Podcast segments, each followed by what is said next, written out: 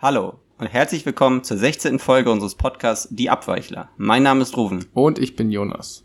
Und heute wollen wir uns zunächst mit einem äh, Herren auseinandersetzen, der sich auf seiner eigenen Homepage einerseits als Philanthrop, dann auch als Publizist und als drittes als Patriot bezeichnet. Findest du die Bezeichnung für den Herrn, über den wir jetzt reden wollen, richtig? Ja, über wen wollen wir denn reden? Wir möchten über Max Otte sprechen. Ach so, ja, gut. Naja, ich finde es erstmal sehr merkwürdig, sich selbst als Philanthropen zu bezeichnen, weil ich mh, hm, sagen würde, dass das so eine doch sehr positiv konnotierte Bezeichnung ist, dass man die eigentlich eher über andere Leute benutzt und nicht nur über sich selber. Also sich selbst als ähm, tollen Hecht zu bezeichnen, ist jetzt nicht so wahnsinnig sinnvoll, finde ich. Dann ist Patriot schon passender, oder? Ja, Patriot ist natürlich, hat eine andere und meistens eher merkwürdige Konnotation. Ähm, vor allem in unseren heutigen Zeiten. Deswegen muss man, wenn man medienpolitisch ein bisschen geschult ist, immer stutzig werden, wenn sich Leute als Patriot bezeichnen, würde ich behaupten. Die vor allen Dingen auf seiner Homepage sind auch im Hintergrund dann äh, Deutschlandfahren zu sehen. Das hatte mich dann doch schon überrascht, diese Wandlung zum Patrioten, weil als Publizisten hatte man ihn ja schon die letzten Jahre immer wahrgenommen. Aber wir können ja erstmal sagen, wer Max Otte überhaupt ist. Also ja, Max bitte. Otte ist ähm, promovierter, ich glaube sogar habilitierter Volkswirt, ja. der auch schon an deutschen Hochschulen gelehrt hat. Zugleich ist er dann auch äh, Unternehmensberater gewesen, dann ist er ähm, Fondsmanager gewesen und wie gesagt, ist er immer noch, glaube ich, oder? Er ist, glaube ich, immer noch. Er treibt immer noch so einen Investmentfonds. Genau, und in den letzten Jahren jetzt zusehends auch auf dem publizistischen Feld tätig geworden. Wo man auch mal so eine kleine Nebenbemerkung machen kann und sagen kann, dass es immer sehr unseriös wirkt, wenn irgendjemand, der regelmäßig an die Öffentlichkeit geht, ohne ein wirkliches Amt zu haben, gleichzeitig einen Investmentfonds betreibt und bewirbt, oder? Ja, aber da gibt's ja noch andere Figuren, die sich auch immer zu, zu ökonomischen Themen äußern und dann gleichzeitig Geldanlage machen und dann noch als Crash-Propheten auftreten, wie er sich auch zum Teil mittlerweile selber bezeichnet. Das Besondere an Max Otte in dieser Woche ist nun, dass er zum, zum neuen Vorsitzenden der Werteunion gewählt wurde. Ja, was ist genau die Werteunion eigentlich? Ja, die Werteunion ist erstmal ein Verein, der sich, der der CDU nahesteht, laut eigener Selbstaussage, wobei das die CDU abstreitet. Aber es ist keine äh, Gruppierung innerhalb der CDU, sondern es ist einfach nur ein loser Zusammenschluss einfach von Leuten. Genau, also okay. 80 Prozent der Personen, die da drin sind, haben wohl auch eine Mitgliedschaft in der Union. Aber man muss keine haben, nee. um da reinzukommen und okay, verstehe. Genau, also das ist der Unterschied zum Beispiel zur Jungen Union oder zur Frauenunion, ja. Mittelstandsunion, das sind alles Teile der Partei, aber die Werteunion dezidiert nicht. Das ist eher wie ein Andennetzwerk dann. Genau, ein inoffizielles. genau. Trotzdem, und das ist ja das Überraschende, hat dieser Verein extrem hohe Reichweite gerade in der Öffentlichkeit. Oder zumindest werden die ähm, Geschehnisse um die Werteunion extrem oft aufgegriffen in den Medien. Ja, zumindest dafür, dass er, glaube ich, 4000 Mitglieder hatte oder so. Ja, ich glaube, es sind ein paar tausend, also extrem, extrem wenig. Wirklich sehr klein. Genau. Und das Interessante ist jetzt eben, dass Max Otte zum, zum Vorsitzenden gewählt wurde. Und wenn man sich anguckt, was Max Otte so die letzten Jahre von sich gegeben hat, dann kann man das natürlich schon ex als extremen Rechtsruck der Werteunion auffassen. Ja, er saß zum Beispiel, deshalb, äh, das war mir auch gar nicht bewusst, bis zum bis Januar dieses Jahres dem Kuratorium der AfD-nahen Parteistiftung vor. Was natürlich für ein CDU-Mitglied schon eher seltsam ist und auch in anderen parteinahen Stiftungen jetzt nicht so wahnsinnig häufig vorkommt, oder? Genau. Ich glaube, der ist schon seit Anfang der 90er Parteimitglied bei der Union und hatte im Vorfeld der letzten Bundestagswahl verlautbart, dass er dieses Mal wahrscheinlich die AfD wollen, ja. äh, wählen wolle. Und das hat natürlich schon gewisse Wellen geschlagen. Und dann ist er eben ein Jahr später dann auch Vorsitzender der, der Stiftung geworden. Wobei er da jetzt im, im Herbst, nee, im Anfang dieses Jahres ausgetreten ist, weil es ihm zu wenig um Wissenschaft offenbar in der Stiftung ging. Der Fokus zu stark auf dem Politischen war. Und das wundert einen dann doch schon bei einer Person wie Max Otte, die ja politisches Auftreten und wissenschaftliche Genauigkeit häufig in der eigenen Wahrnehmung oft, sehr oft vermischt. Ja. Jetzt könnte man sagen, okay, ein weiterer alter weißer Mann mit akademischem Hintergrund, der sich der AfD zuwendet, aber eigentlich noch CDU-Mitglied ist, so what?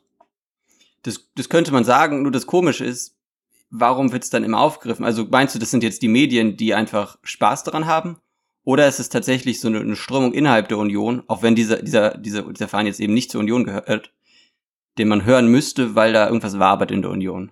Ja, ich würde sagen, es ist twofold. Also es gibt zwei Seiten auf, äh, bei diesem Problem. Das eine ist, das kennt man auch aus anderen Parteien, wie zum Beispiel bei Thilo Sarrazin der SPD, Boris Palmer den Grünen. Natürlich ist es für Medien immer attraktiv, einzelne Persönlichkeiten zu finden, die eine gewisse Prominenz haben und Sachen von sich geben, die nicht mit der Parteilinie übereinstimmt. Das ist immer interessant, weil es natürlich einen gewissen Dissens in den politischen Parteien aufdeckt oder zumindest so tut, als ob es das äh, tut, ja. Das das Problem ist natürlich, dass man das nicht einfach abtun kann als eine Sonderform der medialen Berichterstattung, sondern dass es jetzt aus meiner Sicht gerade bei der Union natürlich schon um einen Fall geht, der ein bisschen stellvertretend steht für das Problem und natürlich auch ein Schlaglicht darauf wirft, wie eben Armin Laschet als Parteivorsitzender mit diesem Problem umgeht. Also wenn du jetzt Armin Laschet schon ansprichst, findest du, dass er sich da richtig verhält, indem er das versucht, eher an den Rand zu drücken und da eigentlich gar nicht drauf eingehen will? Oder meinst du, er müsste jetzt klare Kante bekennen und sagen, Max Otte raus aus der Union? Ach, das will ich gar nicht so sagen, weil ich bin kein CDU-Mitglied und mir ist ein bisschen egal, was diese Partei macht. Ich kann nur ähm, von außen beurteilen, wie ich bestimmte Positionen finde und bestimmte Vorgehensweisen finde. So, ich würde ihm jetzt nichts empfehlen. Ähm, ich verstehe nur prinzipiell nicht, warum es keinen Unvereinbarkeitsbeschluss zum Beispiel der Partei gibt, wenn das sogar Leute aus der Partei selber fordern. Das wäre ja eigentlich kein Problem zu sagen, jede Person, die in der Werteunion ist, kann nicht CDU-Mitglied sein und andersrum. Ja, das Interessante jetzt an dem Fall Otte finde ich, dass die, die, die Wertung ja schon in den letzten Jahren irgendwo immer eine größere Prominenz gewonnen hat und auch dass der ehemalige Vorsitzende Alexander Mitsch jetzt sogar ausgetreten, seine Mitgliedschaft hat ruhen lassen in der Wertunion aufgrund der Wahl Max Ottes. Das gleiche gilt auch für Hans-Georg Maaßen. Und für weitere Mitglieder des Bundesvorstands der Werteunion, glaube ich, habe ich gelesen. Genau, und dadurch, ähm, und das, das hat ich persönlich gar nicht so auf dem Schirm, dass Max Otte da irgendwie ja schon irgendwie eine andere Rolle spielt als die anderen beiden genannten, die ich bislang auch als sehr rechten Flügel der Union wahrgenommen habe. Offenbar ist den dann Max Otte dann doch irgendwie noch zu Recht. Ja, aber selbstverständlich, da muss man aber auch unterscheiden. Also selbst die beiden, die du genannt hast, ähm, sind, glaube ich, schon in der CDU wirklich verwurzelt und auch mit der Partei verbunden und wollen einfach nur eine Opposition darstellen zu dem aus ihrer Sicht zu starken, eher aufs ins Liberale gehende Flügel der Union. Okay, aber Max Otte, wie gesagt, Kuratorium der AfD-nahen Parteistiftung hat öffentlich dazu aufgerufen, die AfD zu wählen. Und ich weiß nicht genau, wie das hieß. Es gab doch dieses äh, Fest von irgendwelchen Rechtsextremen und identitären Hambacher Bewegungen. Fest oder neues Hambacher Fest. Ja, auf einem Schloss oder so, wo ja. er auch dabei war. Und da, das ist unverleugnbar, ist ja einfach wahnsinnig nah an rechten bis rechtsextremen Strömungen dran. Und natürlich ist das eine andere Qualität. Ja, er war auch, ähm, ich glaube, im Mai letzten Jahres auf einer Querdenker-Demo und hat da eine Rede gehalten. Und ich, ich glaube, ihm gefällt, er gefällt sich auch in der Rolle des Rebells und des, Quer, des Querdenkers, obwohl auch, der hat er sich wahrscheinlich schon gesehen, als es bevor es diese Bewegung gab. Nur das, das Interessante ist, dass er auch, finde ich, zum Teil Positionen vertritt, die irgendwie nicht so richtig zur Union passen. Also wenn man sich anguckt, wie der letzten Jahren publizistisch tätig war, auch im wirtschaftswissenschaftlichen Bereich, alles populärwissenschaftlich natürlich, aber der hat ja zum Teil Thesen vertreten, die ich so aus der Union noch nie gehört habe. Also, dass wir eine stärkere Regulierung des Finanzmarkts brauchen, dass wir Getriebene des Finanzmarktkapitalismus sind. Also, da, da gehen halt so viele Strömungen bei ihm zusammen, die ich irgendwie irritierend finde. Und da frage ich mich immer noch, was, wieso, was sieht er denn in der Union? Wieso ist er in der Union Mitglied und nicht in einer anderen Partei? Ja, und vor allem, was sieht er denn in der AfD, was er in der Union nicht sieht? Gerade die Thesen, die du angesprochen hast, treffen ja, wenn überhaupt, also treffen auch die Union schon nicht zu, aber wenn, dann noch mehr als auf die AfD. Das stimmt. Das passt alles nicht zusammen. Deswegen ist er eine sehr schwer einzuordnende Persönlichkeit. Er geht ja ein bisschen in diese Richtung von vielen Männern, die du schon angesprochen hast, die sich selbst als liberal-konservativ sehen, aber extrem, extrem im rechten Rand stehen, auch mit ihren Thesen. Und wie sie über manche Phänomene reden. Also vor der letzten Wahl hat äh, Max Otte auch davon gesprochen, dass irgendwie 90 Prozent der AfD liberal-bürgerlich wäre und außer Björn Höcke kein einziger Nazi drin wäre. Also ich glaube, da ist sich tatsächlich dieses Vakuum, was vielleicht tatsächlich durch Merkel entstanden ist, was vielleicht auch einfach aus der Zeit gefallen ist, dieses Vakuum, was hinterlassen wird, was einfach tatsächlich nicht mehr zur, zur Union gehören wird, unabhängig von Merkel, das versuchen halt diese Person zu füllen. Und Max Otte, ja, hat, glaube ich, anders als die, als zum Beispiel so einen äh, Hans-Georg Maaßen oder ein Alexander Mitsch auch kein Interesse, so richtig Karriere zu machen in der Partei. Also der, der hat wahrscheinlich dann finanziell ausgesorgt und gefällt sich in der Rolle des, des Querdenkers. Ja, man muss halt sagen, was, was diese alle drei genannten Persönlichkeiten spielen ja eigentlich überhaupt keine Rolle. Sie haben ja keine großen Ämter, die ihnen eigentlich Aufmerksamkeit zuteil werden lassen sollten, sondern das sind ja alles Leute, die verstanden haben, wie Aufmerksamkeitsökonomie funktioniert und wie ähm, so eine gewisse ja Hysterie innerhalb ähm, der Medien, innerhalb äh, der Twitter-Bubbles, innerhalb der gesamten Gesellschaft einfach funktioniert und nutzen das natürlich komplett perfide für ihren eigenen Zweck aus. So. Deswegen muss man sich, glaube ich, auch nicht so wahnsinnig lange den Kopf darüber zerbrechen, was sie jetzt genau antreibt. Denn runtergebrochen wird es wahrscheinlich nicht wahnsinnig viel mehr sein als genau das. Einfach möglichst viel Aufmerksamkeit für ihre eigene Person. Ja, und dann denke ich mir manchmal, du hast es jetzt so, so, so knapp dargestellt, warum berichten wir dann immer drüber? Also ich, ich, ich Genau. kenne, ich kenne, ich habe Berichte aus dieser Woche im Ohr, wo es heißt, machen wir hier nicht eigentlich gerade einen Fehler, indem wir das aufgreifen? Und dann wird da trotzdem wieder 20 Minuten drüber gesprochen. Auch Ja, in ja, den genau. großen Talkshows wird genau über dieses Thema gesprochen und Ja. dann liefert man sich nicht solchen Leuten dann aus, wenn man das behandelt, anstatt zu sagen, hey Union, ihr habt immer noch kein Wahlprogramm, lasst uns mal darüber sprechen und nicht irgendwie, ob es da irgendeinen Verein gibt, der sich CDU nah hält und da ist halt ein Spinner an der Spitze. Ja. Einerseits auf jeden Fall natürlich, klar. Sollten wir so machen und natürlich kriegen sie viel zu viel Aufmerksamkeit. Auch wir reden darüber. Kann man auch gut oder schlecht finden. Aber ich würde sagen, wir sollten uns eben darauf konzentrieren, nicht über diese Personen zu reden so sehr und auch nicht darüber, was sie wollen, sondern eher über den Umgang damit. Das ist ja eigentlich das Interessante. Wie gehen Parteien, wie gehen, gehen, gehen Führungsgremien mit diesen Persönlichkeiten um? Und wie gesagt, das kommt ja auch in anderen Parteien vor. So.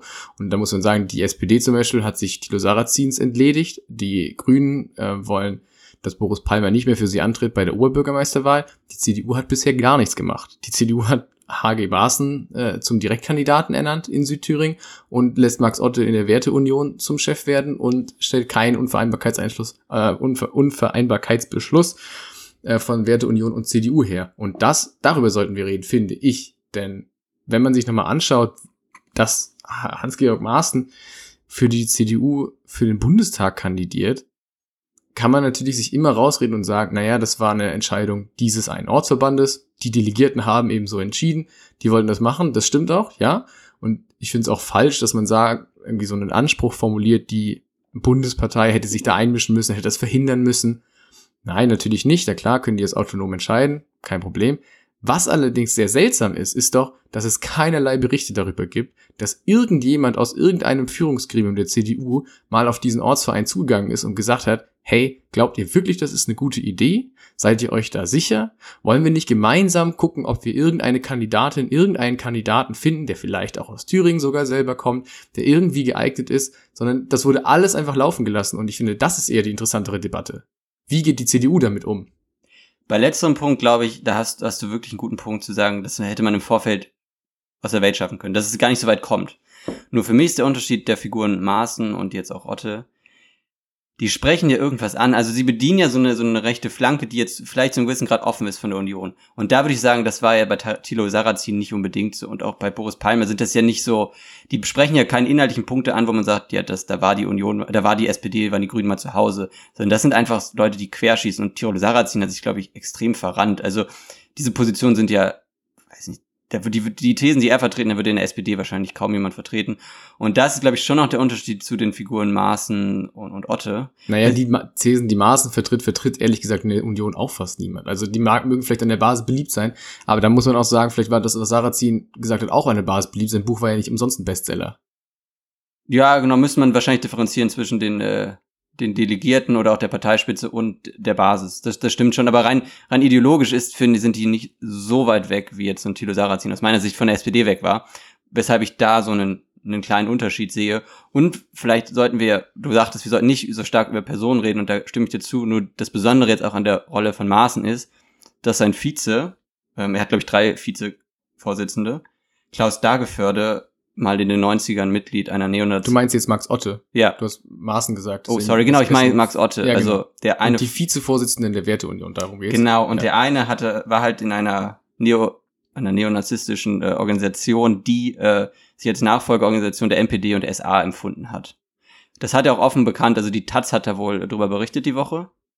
Aber da sieht man ja natürlich, ja, man soll Menschen natürlich eine zweite Chance einräumen, aber wo die geistig und intellektuell herkommen, zum Teil die Leute in der Werteunion sind, und die da jetzt neben Otto vorne sitzen. Also ich glaube, da hast du einen Punkt, die Union müsste sich eigentlich dazu verhalten mittlerweile, weil das sind einfach Grenzüberschreitungen, die so nicht gehen, wahrscheinlich für niemanden in der Union.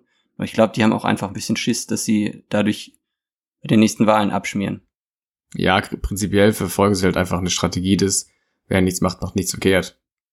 Immer schon. Genau, also ich könnte mir vorstellen, dass wenn sich das medial etwas abschwächt die nächsten Tage und Wochen, dass man sich dann eher nach der Wahl, also nach der Wahl im, Bund, ähm, im Herbst, dem Thema nochmal zuwendet, Max Otte und vielleicht auch Umgang mit Maßen. Aber gerade versucht man, glaube ich, die Füße stillzuhalten, weil man ja auch, glaube ich, gerade so einen gewissen Aufwärtstrend erfährt, wenn man mitbekommt, dass jetzt auch Laschet manchmal ein Beliebtheitsumfragen vor Baerbock ist, dass die Union sich ein bisschen stabilisiert hat und die Grünen nicht weiter wegziehen und es Umfragen gibt, wo die Union vorne ist.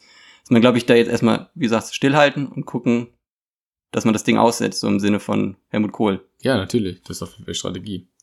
Und was wir nicht vergessen sollen, diese ganze Geschichte Otte, Werteunion spielt natürlich den ganzen Komplex äh, der Wahlen im, in der ehemaligen DDR oder in den heutigen, äh, in den neuen Bundesländern mit rein. Also ich glaube, das dürfen wir nicht unterschätzen, dass da jetzt am Wochenende, und da kommen wir damit zum zweiten Thema, eine Wahl ansteht in Sachsen-Anhalt, wo die möglicherweise die AfD stärkste Kraft wird. Ja, wobei die aktuellen Umfragen, ich glaube, sieben Prozent in der Union ist. Also es wird ist schon sehr unwahrscheinlich, dass sie tatsächlich noch stärkste Kraft werden. Aber es war zumindest mal in den vergangenen Wochen so, dass es eine reelle Chance gab, dass es zu diesem Szenario hätte kommen können, ja. Genau, beim, beim ZDF-Politikbarometer sind, glaube ich, sieben Prozent vorne jetzt die CDU. Aber es gibt, ich habe auch die Tage andere Umfragen gelesen von anderen Forschungsinstituten, wo die näher beieinander sind. Aber ich glaube, das ist schon so ein Faktor und damit könnten wir ja vielleicht äh, das eine Thema abschließen und zum anderen wechseln. Dass die Wahlen im Osten, da spielen sich ja zumindest Figuren wie Maaßen. Ich weiß nicht, wie stark Otte da eine Rolle spielt, ich glaube eher nicht, aber Maaßen und Merz eine Rolle. Und man sich deshalb vielleicht in diesem ganzen Themenkomplex etwas bedeckt hält, um vielleicht äh, die Wiederwahl von Rainer Haseloff nicht zu gefährden. Ja, was du ansprichst, ist also dieses Argument quasi, die CDU fährt in Sachsen-Anhalt einen Wahlkampf, äh, kein Bock auf Kommunismus, wir auch nicht, aber keine Abgrenzung gegenüber rechts, weil sie Angst haben, dass sie damit Wähler vergraulen, die dann zur AfD gehen und die AfD haben sie als stärksten Konkurrenten ausgemacht. Genau. Ja. Also ich, ich könnte mir vorstellen, dass das gerade so ein bisschen die Linie ist, weil ich auch das Gefühl habe, jetzt bei der anstehenden Wahl, es geht noch weniger wie sonst um Inhalte. Es geht noch stärker um, um Koalitionsmöglichkeiten, noch stärker um Personen. Wie stehen Baerbock und Laschet nach der Wahl da? Dass ich etwas irritiert war die letzten Tage, als ich mich damit auseinandergesetzt habe, wie wenig über ich über Inhalte gefunden habe. Ja, wo, also es ist halt auch das Problem, ne? Sachsen-Anhalt ist halb so groß wie Berlin. Also das ist ja oft so, dass es in Deutschland bei Bundesländern wie irgendwie Bremen oder Saarland oder Sachsen-Anhalt äh, selten um Themen geht, sondern eher um die bundespolitische Bedeutung. Denn was jetzt wirklich dort in, Landes in der Landespolitik vor Ort passiert, das interessiert, äh, no offense, die meisten Leute wahrscheinlich nicht. Welche Koalition zustande kommen, dann aber schon. Also, weil selbst wenn im Saarland irgendwelche neuen Koalitionsbündnisse geschmiert werden, kann das ja eine bundespolitische Bedeutung haben. Oder zumindest wird die dort hineininterpretiert, hineingeschrieben, etc. Und deswegen ist das, ist das ja logisch, dass das immer eher im Vordergrund steht als jetzt inhaltliche Themen. Genau, so hat sich das, das in der Bundesrepublik entwickelt, dass Landtagswahlen so ausgestaltet sind. Nur, also rein, rein normativ gesprochen finde ich das immer schade, würde ich sagen. Oder ich bin auch ein bisschen enttäuscht darüber, dass es so wenig um Inhalte geht und dass wir dann doch immer eher über eine Machtkonstellation sprechen. Natürlich, in der Politik geht es primär um Macht, aber Parteien treten immer noch mit dem Programm an. Und wenn das so stark in den Hintergrund rückt, wie jetzt zumindest in meiner Wahrnehmung für Sachsen-Anhalt, bin ich immer ein bisschen bisschen enttäuscht darüber, was wir auch medial aus Politik und oder Parteipolitik machen. Ja, da gehe ich aber ehrlich gesagt nicht so ganz mit, denn ich würde sagen, in zum Beispiel NRW oder Baden-Württemberg oder Bayern, da spielen schon wirklich auch Themen immer eine Rolle. Da gibt es auch eine inhaltliche Auseinandersetzung, die bundesweit beachtet wird. Ich würde behaupten, dass es diese Auseinandersetzung in Sachsen halt auch gibt, dass sie einfach nur keine große Rolle spielt in der bundesweiten Berichterstattung, in den Medien, in denen du und ich und wahrscheinlich alle anderen Leute, die nicht in Sachsen-Anhalt leben, ähm, sich informieren. Und wenn man sich da genauer rein knien würde, könnte man das ja auch machen. Du hättest dir ja, also kein Vorwurf oder so, aber man könnte sich ja genauso gut auch einfach die, ähm, die TV-Duelle der sachsen-anhaltischen SpitzenkandidatInnen angucken. Äh, macht man halt nicht so gern oder nicht so oft. Ja, das stimmt schon, aber trotzdem haben wir ja auch überregionale Medien, die genau darüber über die Wahl berichten und dann könnten sie ja auch, wenn sie einen inhaltlichen Anspruch haben, ich weiß, vielleicht verkauft sich das nicht so gut, alles in Ordnung, aber stärker über Themen reden und nicht so stark darüber, was das jetzt für die Bundespolitik für Naja, aber nochmal, in bevölkerungsschwachen Bundesländern spielt eben die inhaltliche Ausrichtung bundespolitisch keine so große Rolle wie die reellen Machtoptionen und die Koalitionsvereinbarung. Das ist halt so. Genau, aber trotzdem, du hast, bist ja immer noch ein Akteur als, als, als Medien, bei es jetzt öffentlich-rechtlich oder auch Zeitung. Du kannst, du kannst die andere Akzente setzen.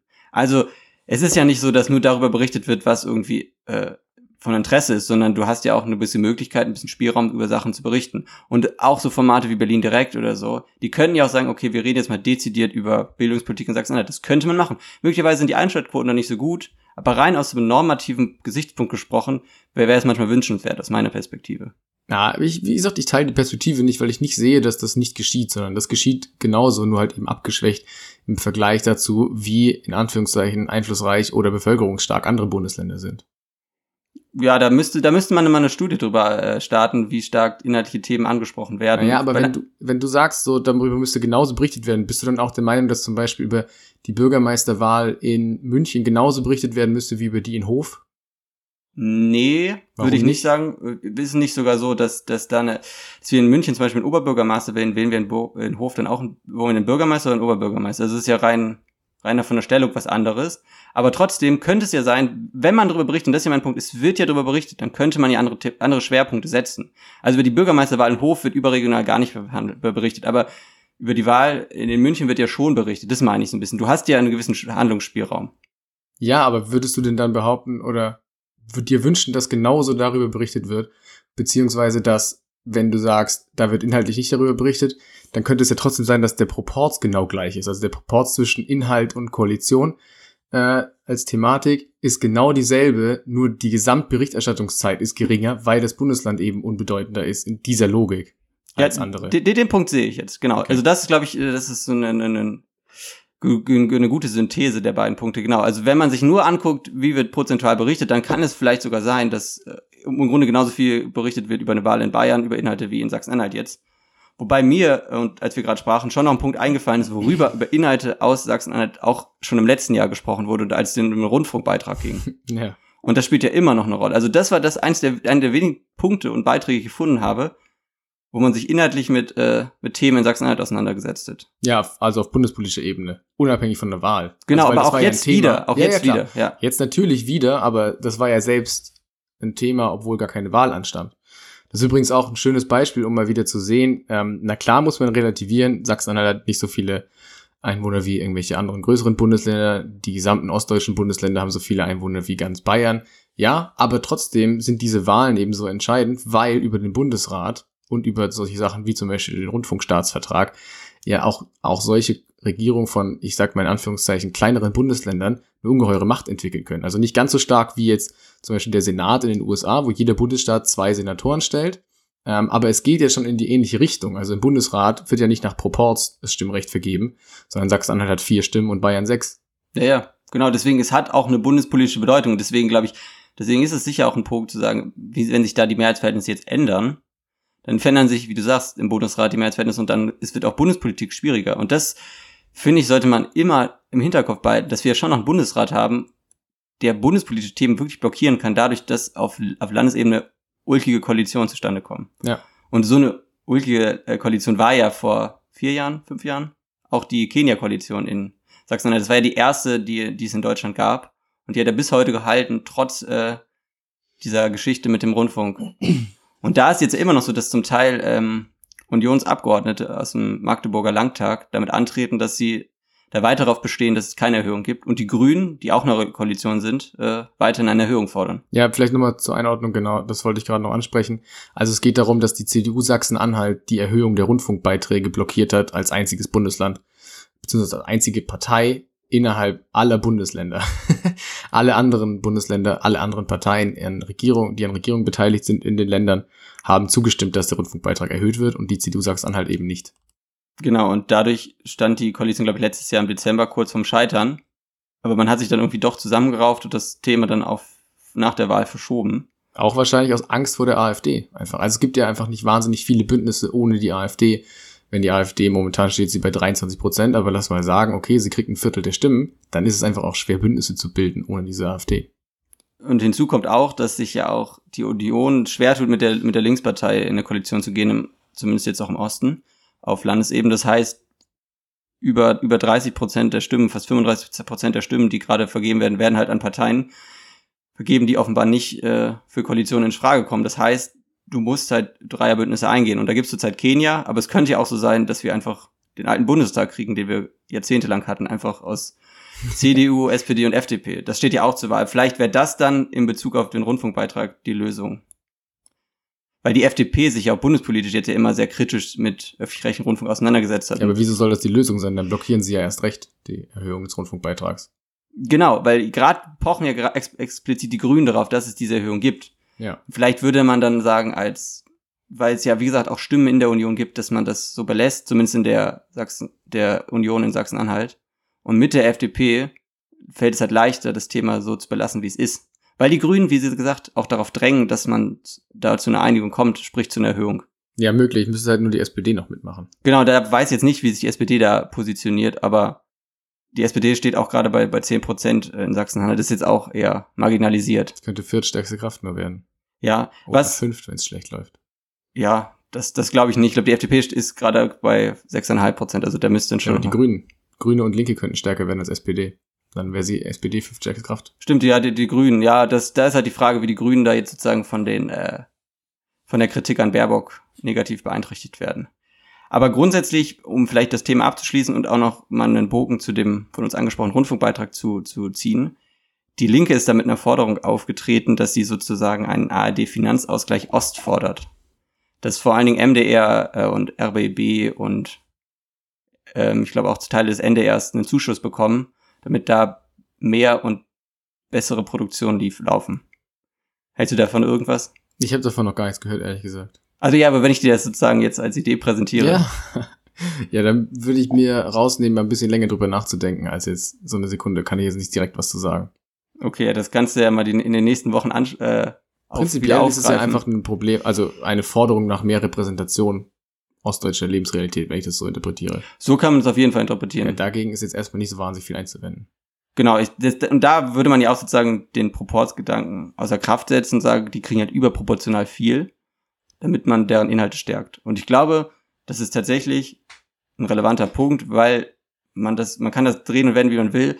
Wir betrachten irgendwie immer noch die Geschichte dieses Landes nur aus westdeutscher Perspektive. Und das, der Rest dazugekommen. Deswegen halte ich das irgendwie doch, als ich das heute gelesen habe, für einen sinnvollen Beitrag. Ja, es gibt auch in der aktuellen Zeit einen interessanten äh, Artikel dazu, der nochmal aufarbeitet, dass Sachsen-Anhalt während der Zeit der DDR ähm, eines der ja, stärksten, wirtschaftsstärksten Länder der DDR war, mit äh, extrem stolzen Arbeitern, die in großen ähm, Betrieben gearbeitet haben, die sehr ja, niedrige Arbeitslosigkeit, hohes Einkommen, schöne Arbeiterstädte, gute Kulturangebote und dass das natürlich alles verkommen ist nach de, den 90ern, dass, äh, also nach der deutschen Einheit, dass sie teilweise eine Arbeitslosigkeit von 50 Prozent hatten. Und ähm, da wäre vielleicht genauso ein Ansatz ganz gut, wieder das ein bisschen zu stärken, dass sich Leute auch regional verbunden fühlen und vor Ort wertgeschätzt werden und nicht einfach nur behandelt werden als äh, ein Landstrich, in dem eh nichts vorangeht, der komplett überaltert ist und sowieso abgehängt.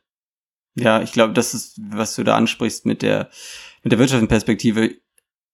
Gerade wenn du sozusagen die DDR-Vergangenheit hast, wo du ein prosperierender Wirtschaftsstandort warst und das ist jetzt in den letzten 30 Jahren sukzessive abgebaut worden, dass da irgendwie die Wertschätzung fehlt, gerade in, wenn man vom, vom Staatssozialismus in den Kapitalismus kommt. Ich glaube, das ist nicht zu verkennen und ist vielleicht auch eine Begründung dafür, dass wir da möglicherweise eine AfD um die 25 Prozent haben am Sonntag. Ja, und dazu, wenn ich das noch einmal sagen darf, ganz kurz als Abschluss dann auch, ähm, ja, die Stärke der AfD lässt sich natürlich auch von demografischen Faktoren ablesen. Ähm, also ich glaube, Sachsen-Anhalt hat die älteste Bevölkerung in der ganzen Bundesrepublik Deutschland, ähm, hat ungefähr, ich glaube, 5% Ausländerquote. Ähm, und es gibt Landstriche, in denen kommen auf 75 Frauen 100 Männer. Also vor allem junge Frauen ziehen einfach da weg. Und das lässt natürlich dann einfach hauptsächlich alte deutsche Männer übrig, die, und das wissen wir, das ist gar keine Wertung, einfach nur rein demoskopisch hauptsächlich rechts wählen. Also das, die wählen einfach vermehrt AfD und ähm, rechte Parteien und deswegen ist das jetzt nicht so wahnsinnig überraschend, wenn man sich demografische Faktoren anguckt. Da hast du vollkommen recht. Also du hast da sozusagen eine ökonomische Degradierung und dann noch auf so einer persönlichen Ebene, rein rechnerisch, wirst du eine Degradierung erfahren, wenn du eigentlich nach einer, nach einer Ehe strebst oder zumindest nach einer Festbeziehung, die es ja dann rein rech rechnerisch für 25 Prozent nicht geben kann, also mindestens, wenn nicht gar mehr. Und ich glaube, das ist dann doch schon eine, eine Erklärung dafür, dass Sachsen-Anhalt wahrscheinlich am Wochenende so wählt, wie sie wählen. Und dann für die, für die etablierten Parteien schwierig wird, dann eine Koalition zu finden, die immer mit extrem viel Kompromissen verbunden ist. So ist es. Und das soll es dann auch für, für das Thema und auch für die beiden thematischen Punkte der heutigen Folge gewesen sein. Da wir ja letzte Woche nicht aufgenommen haben, müssen wir noch den Liebling des Monats Mai küren. Das stimmt. Was waren denn deine Kandidaten? Weißt du das noch? Ja, ich hatte angefangen mit äh, Jens Lehmann in der Aogo Lehmann Palmer äh, Affäre hatte ich äh, mich für Lenz Lehmann entschieden. Danach äh, für Franziska Giffey in, in weiser Voraussicht, dass sie gegebenenfalls in Bredouille gerät wegen ihres Doktortitels. Das, was dann eine Woche später geschehen ist. Und dann noch äh, hatte ich mich noch für, für die Kurzstreckenflüge entschieden, Ja. die so ein bisschen in die Kritik geraten sind und gleichzeitig vehement verteidigt wurden von einigen anderen. Ich hatte die SPD-Fraktion wegen der sehr merkwürdigen Broschüre zum Mietendeckel. Dann Boris Palmer aufgrund der von dir auch schon angesprochenen Affäre und Raed Saleh. Und ich würde mich, wenn ich ehrlich bin, für Boris Palmer entscheiden als mein Liebling des Monats. Und zwar aus dem Grund, einfach, dass ich, weil ich glaube, dass für Giffey noch größere Klopper kommen. ich glaube, wir sollten Giffey noch nicht verheizen. Ja, das ist ein guter Punkt, weil hätte ich mir jetzt nur meine Kandidaten, Kandidatin angeguckt, hätte ich mich gleich für Franziska Giffey entschieden. Ja. Aber ja, es steht hier immer noch eine Wahl in Berlin an und da ist sie ja immer noch Und Spitzenkandidatin. es steht auch noch eine Entscheidung über ihren Doktortitel an. Stimmt, ja, die FU hat sich ja sozusagen noch nicht öffentlich, äh, Sie wurde nur zur Stellungnahme aufgefordert bisher. ja, das lässt, lässt gewissen Spielraum. Also jetzt unabhängig von parteipolitischen Präferenzen, kannst du dir vorstellen, dass das auch nochmal ihre Kandidatur gefährdet vielleicht? Nein, ihre Kandidatur glaube ich nicht. Dafür sitzt sie zu fest im Sattel. Dafür hat die SPD auch keine anderen Kandidaten, wenn man sich anschaut, was die, dass die Nummer zwei Reiser Lee ist. Sprich, du glaubst, dass Giffey sozusagen mit, mit diesem Malus in den Wahlkampf ziehen wird und da Fall. erhoffst du dir dann noch, dass, dass Giffey sozusagen ein weites Husarenstück äh, präsentieren wird und sie dann nochmal, weiß nicht, im August oder September zur Wahl steht bei uns. Wie, wie gesagt, ich vermute erstmal, dass ihr der Doktortitel aberkannt wird, was bisher noch nicht geschehen ist. Ja, und das meinst du, Das könnte schon wieder ein mal. Grund sein, sich, Schau mal, je nachdem, was ansonsten noch passiert, ja, rieche ich da zumindest einige Fallstricke, die sich auftun könnten. Gut, deswegen dann, dann entstellen wir mal diese ganzen SPD-Komplott hinten an, also dann auch Saleh, der Ja. ist ja sozusagen Gefolgsmann von Franziska Giffey, Richtig. der spielt dann wahrscheinlich auch keine Rolle. Bei den Kurzstreckenflügen würde ich auch sagen, nee, weiß nicht, diese Woche war es dann wieder der, der Sprit, der dann zur Debatte stand und ich glaube, das ist jetzt, das, das ist nicht so schön griffig. Dann äh, würde ich schon sagen, ja, dieser Komplex Lehmann, Aogo, Palmer, spannend.